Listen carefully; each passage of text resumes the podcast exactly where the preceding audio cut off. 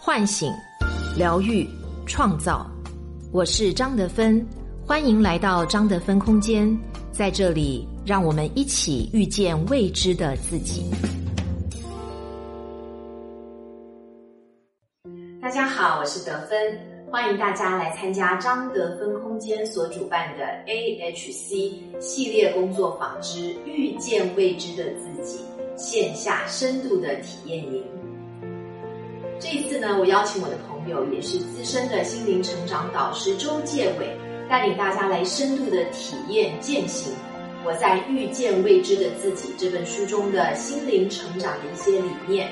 同时呢，我们还邀请脉轮舞蹈的老师木凡来帮助大家做一些舞动冥想的练习。大家知道，我在《遇见未知的自己》这本书中讲到了我们心灵成长要走过的三个阶段，那就是唤醒、疗愈、创造。英文就是 awakening、healing、creating。我们这次工作坊的大主题就是 AHC 的系列工作坊。这一次，介伟老师会跟大家分享五大板块的内容：能量控制系、自我觉知。情绪疗愈、身心整合，以及进入创造阶段的心想事成。我们希望把这本书中提及的各项发现自我过程的关键的观念，和书中女主人公她所经历过，能够协助她遇见自己的一些方法和技术，比方说呼吸、冥想、情绪的释放等等。由资深的专业导师的带领，手把手的带领大家亲身学习体验，内化成个人可以实际带回家，持续的自我觉察、自我身心灵保健，甚至进而疗愈自己，创造全新的自己。这也是一个人身心保健的工具包。我们学会了这些最核心的自我保健心法和技术。希望大家不再只是头脑知道，而是能够真正的活出来，能够亲身的经历实践书中女主人公若琳她成长的过程。现在呢，整个课程内容的设计上，我们不把它视为短期几个小时的技术培训，而是规划为一个完整的教育陪伴的学习过程。首先呢，是包括前期的七天线上的预备课程。我们会补充书中所提到的各个重点啊、方法啊，以及完整的知识，让大家知道书中女主人公若琳她所遇到以及她所用到的各个方法、技术和来龙去脉以及全面观念知识。第二呢，就是线下深度体验工作坊啊，进行各式各样的技巧、实际的体验练习。以及书中没有说，但是呢，日常生活当中非常好用的绝招，一二三的现场教学，让大家能够有效率的实际去现场学会，然后能够在生活当中真正的去践行。第三，课后呢，我们还会建立二十一天的群内学习，也会有陪伴的督导，帮助大家养成学习的好习惯。所以呢。这真的是一个最棒的心灵成长的体验课程，人人都可以上，人人也都能学会。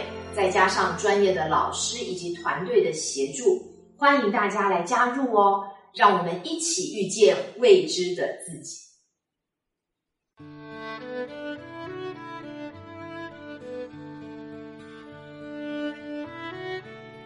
大家好，我是今天的心灵陪伴者山明。和你相遇在张德芬空间。今天跟大家分享的主题是关于家族，作者微奢堂。今天是清明节，你做了些什么呢？之前问好几个朋友清明有什么安排，没想到好多人都说回老家祭祖。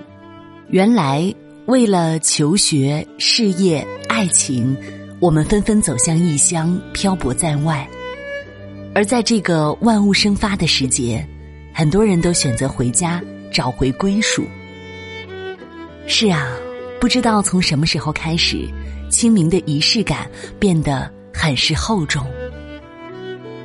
如果说春节是让我们和家人团聚、热闹欢笑，那清明大概是给我们一份来自家族的踏实感。每个人都拥有各种各样的小系统。比如自己的家、朋友圈、工作团队等等。但这背后一直有一股被很多人忽视的底层力量，那就是家族。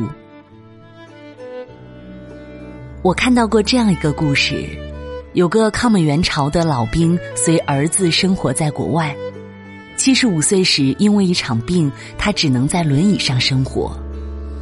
身体变差后，他也变得异常暴躁，动不动就大发脾气，还经常把自己锁在屋里不吃不喝。儿子想了各种办法帮助爸爸，但都无济于事，最后却因为回了一趟老家迎刃而解。儿子带父亲回老家时，家早已面目全非了。在父亲的坚持下，儿子推着他在颠簸的砖路上逛了一圈又一圈。七十五岁的老人在这条路上像孩子一样，一会儿哭。一会儿笑。探亲结束后，老人就像变了一个人，也像解开了心结。他开始整理家族的故事，还动不动就给孙女讲起。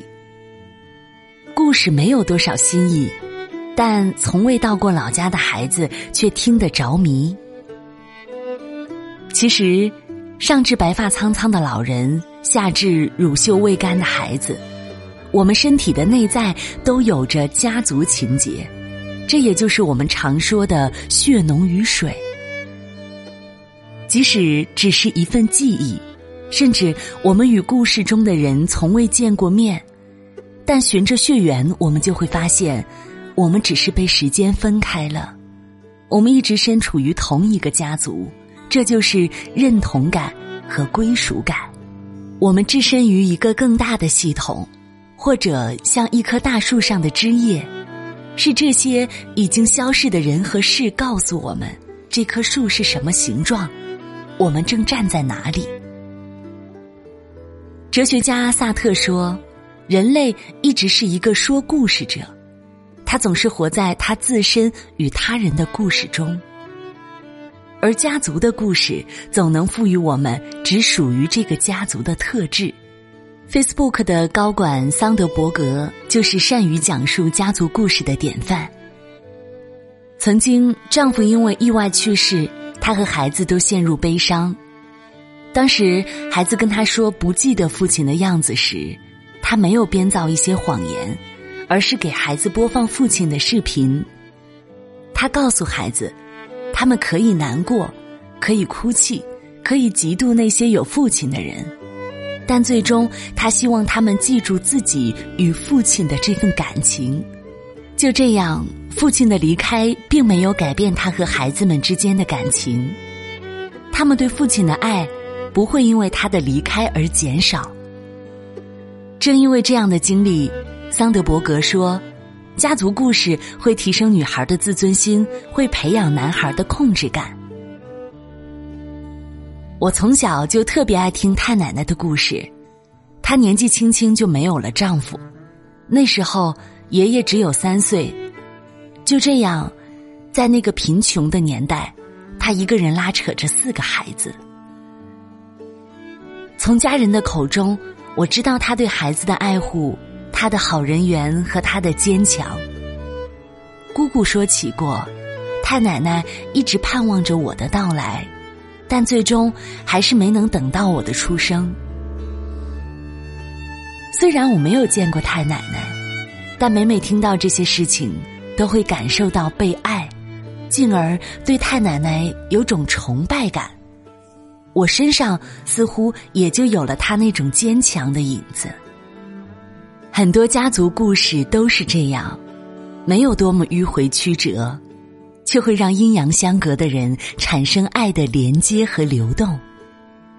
家族里的爱不会因为躯体的离开而删减，那份被爱和归属感早已跨越了时间的局限。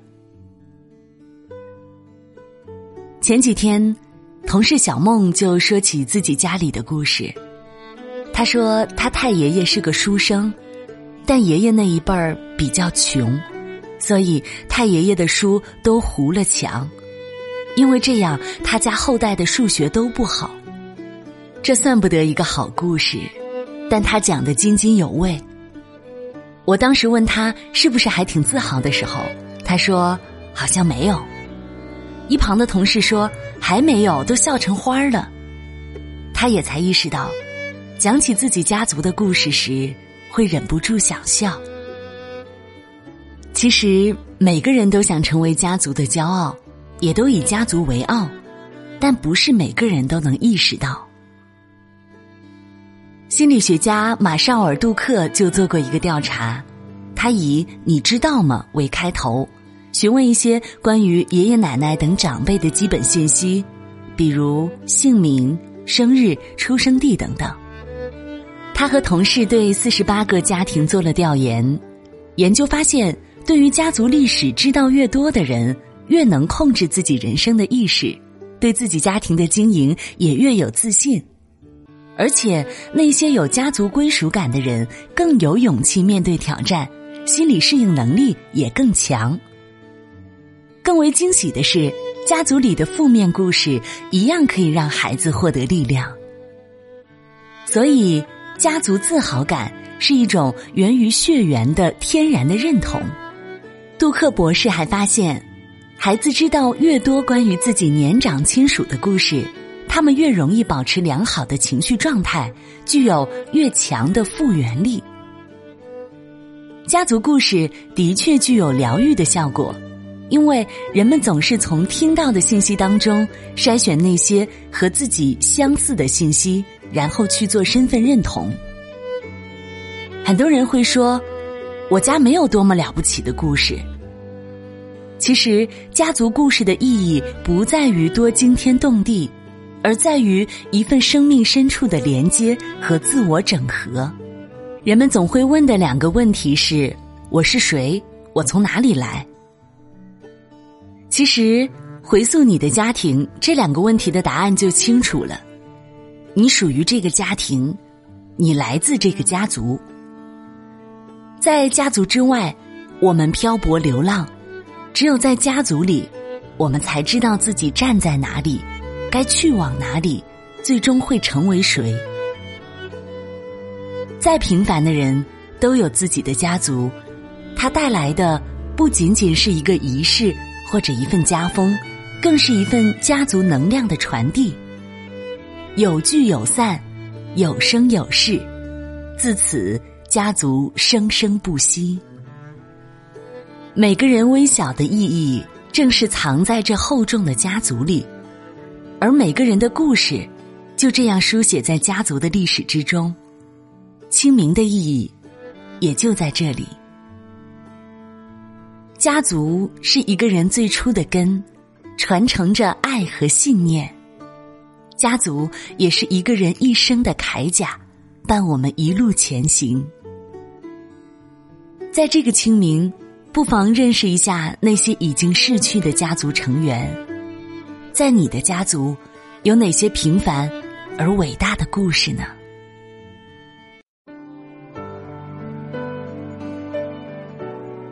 我是张德芬。如果你想和我有更多的交流和互动，欢迎搜索关注微信公众号“张德芬空间”。心灵之路上，我会和你一起成长。